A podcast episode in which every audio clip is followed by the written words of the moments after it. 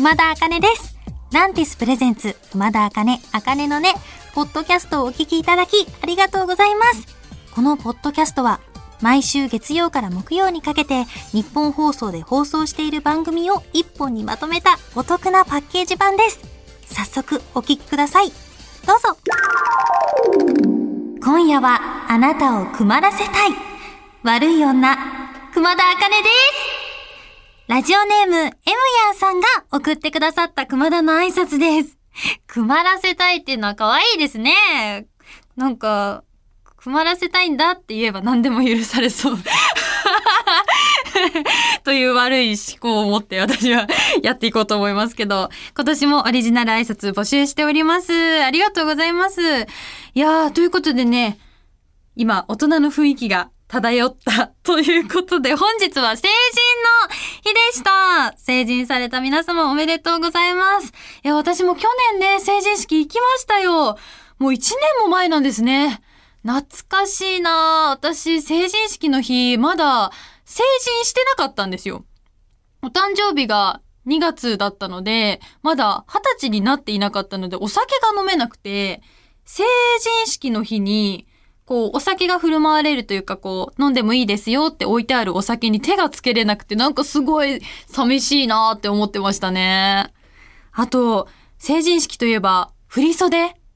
私は前撮りもやらせていただいたんですけど、着物を選ぶのがとにかく可愛かったです。なんかこういろんな色の着物があって、うわ、どの色にしようかな。私好きな色が紫と黄色なんですけど、あ、これ2色とも入ってるなとか思ってすごいワクワクしてたんですけど、なんか選びに行った時間、時間？選びに行った日がすごい遅くて私、あ、ちょっとあのお客様身長がありますので、こちらの LL サイズの残っているのがピンクしかないんですって言われて、ピンクの着物にそういう理由でなったんですけど、なんか普段着ない色だったし、なんかお店の方に将来大人になってからピンクってなかなか着ないお着物の色だから今着とくといいですよって言われて、なんか結局すごく気持ちよく着ることができました。あとはね、面白いのが、なんか前撮りの時にお着物と一緒にドレスを着させていただけたんですよ。私はなんかすごく深い紺色のドレスを着させてもらって、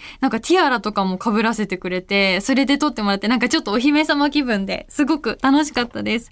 ねなんかどこかでそのドレスのお写真も皆さんに見ていただけたら嬉しいなぁなんて思います。はい、今年はですね、成人式が延期になるところだったりとか、オンラインで開催されるところもあるみたいなんですけれども、皆さんぜひね、お写真を撮ったりとか、美味しいものを食べたりして、少しでも楽しく過ごしてくださったら嬉しいです。ということで、今年成人を迎えたあなた、改めておめでとうございます。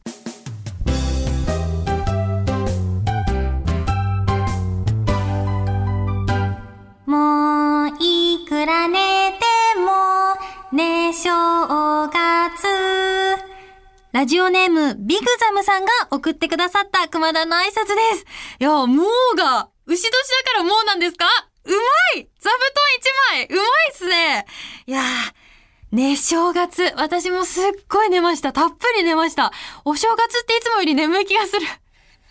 ということで、挨拶ありがとうございます。まだまだ募集中でございますので、よろしくお願いします。はい、本日1月12日は、スキーの日。みたいですよ。スキーの日か。スキーの思い出、私あんまりないんですよね。だからちょっと好きなものの話しようかな。スキーだから。ということで、私ね、好きなもの前も話したんですけど、漫画が本当に好きでですね、あの、以前、あの、海野千佳さんの作品の3月のライオンのお話をさせていただき、大興奮していたんですけども、その海野千佳さんの作品のね、蜂蜜とクローバーっていう作品がまたすごくいいんですよ。いやー、スタッフさんも好きで、ちょっと今前で頭抱えてます。もう本当にね、大人になってから読むと全然違うんですよ。なんか私、初めて読んだのが中学生ぐらいだったんで、なんかその時って知ってる人に向けてになっちゃうけどさ、なんか、あの、森田さん、やっぱ面白いなとか、なんか竹本くんかっこいいなとか、なんかまやま嫌なんだけど。みたいなことを思ってたんですけどね。もうこの間読み返したんですよ。お正月だからもう前回読み返しました。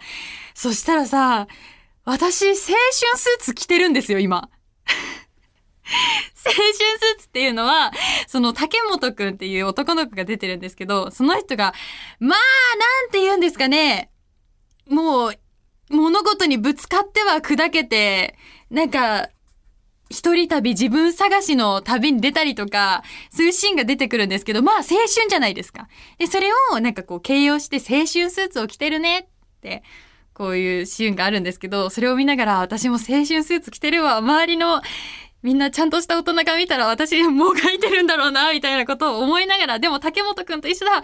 私もいつか自分探しの旅に出よう、みたいなことを思いました。あ、そうそう、真山っていうキャラが出てくるんですけど、真山さんがね、最初で超嫌なやつだなって思ってたんですよ。なんか、なんで山田さんの気持ちに応えてあげないの？なんか女心をもてあそびやがってぐらいに思ってたんだけど、真山はね、一途なの。しかも、遊ばないいい男なんですよ。読んでない人、すいません。読んでください。本当に好きなの。これも全然語り足りないラジオで。もうやだ。この話したらいつも時間なくなっちゃう。お時間です。ということで。あ、そうそう。好き、好きといえばね、体めっちゃ動かしたのはクマチャレでやった体力測定です。ということで。あの、皆さん、あのー、私のおすすめの漫画読んでください。よろしくお願いします。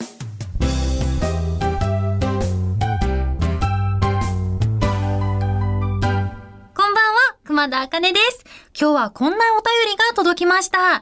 ラジオネーム、ワッコム09さんからいただきました。学校が始まると必ず友達同士で年越しどうやって過ごしたかという話になります。なぜかお金持ちの多い高校に入ってしまったため、周りはおせちにキャビアを食べたとか、ハワイでアロハシャツを買い漁ったとかすごい話題ばかり。何かみんなに自慢できるような年の越し方はないでしょうか？ということで、お便りありがとうございます。すごいですね。キャビアって食べたことないや。キャビアってすごいな。なんかすごいイメージ。ちょっと待って、全然。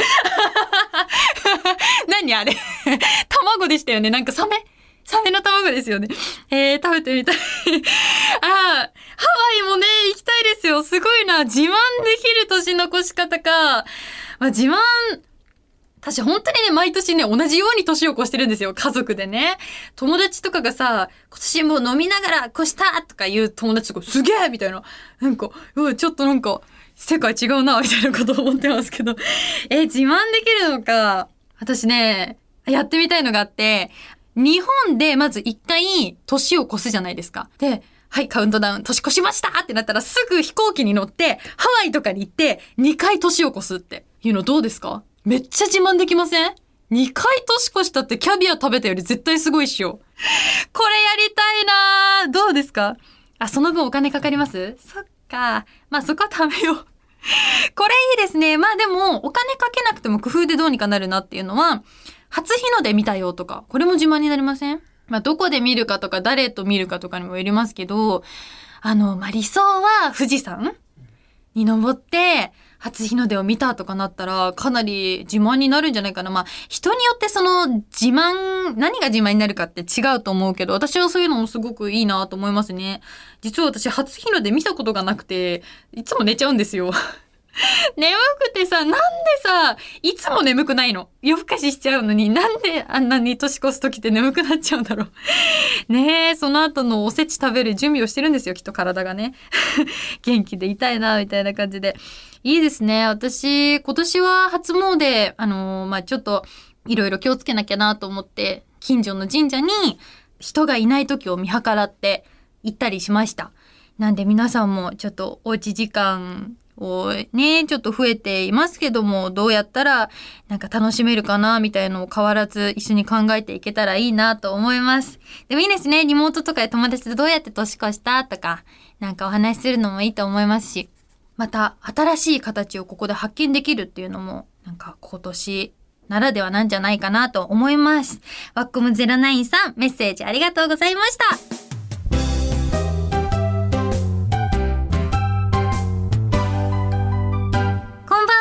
熊田茜です。今日はこんなお便りが届きました。ラジオネームマンゴー好きさんからいただきました。もうすぐ大学入学共通テストです。僕はテストのたびに緊張してお腹が痛くなります。テスト前に緊張しない方法ってありますか？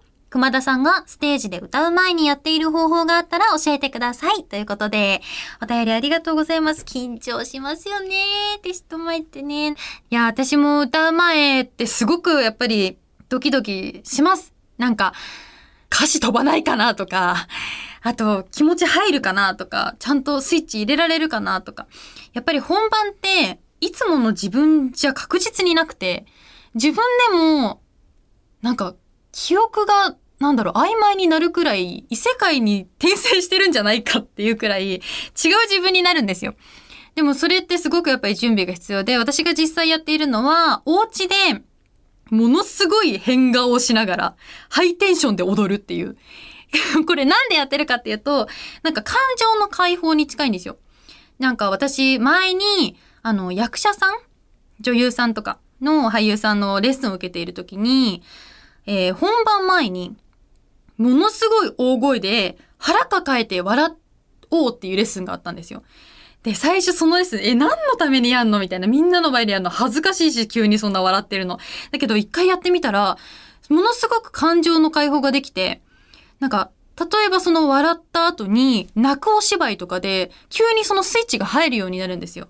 なので一回テンションぶち上げちゃうっていうことをするとその後の緊張どころじゃなくなるというか、もうこれ以上怖いものはないじょ、ないじょ、ない、ないぞっていう、あの、どころに。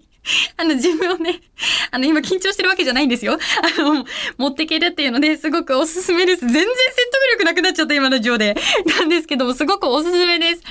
なので、ぜひぜひやってみてください。あの、ねえ、なんだろう、感情の解放っていうのは、やっぱり、大事ですね。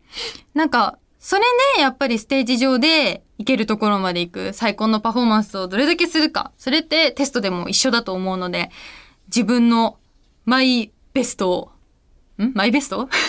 更新できるようにしていただけたらいいなと思います。ということで、マンゴーズキーさん、メッセージありがとうございました。テストを頑張ってください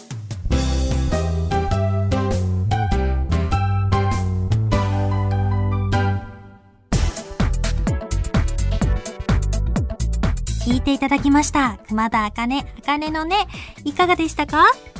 この番組ではラジオの前のあなたからのメッセージをお待ちしています。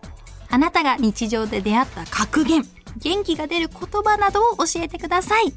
受付メールアドレスは、あかねアットマークオールナイトニッポンドットコム、あかねアットマークオールナイトニッポンドットコム、すべて小文字で AKANE です。ツイッターは、ハッシュタグ、あかねのねをつけてつぶやいてください。最後のねは漢字の音になっております。また次回お耳にかかる日までお元気で、熊田あかねでした。まったねー。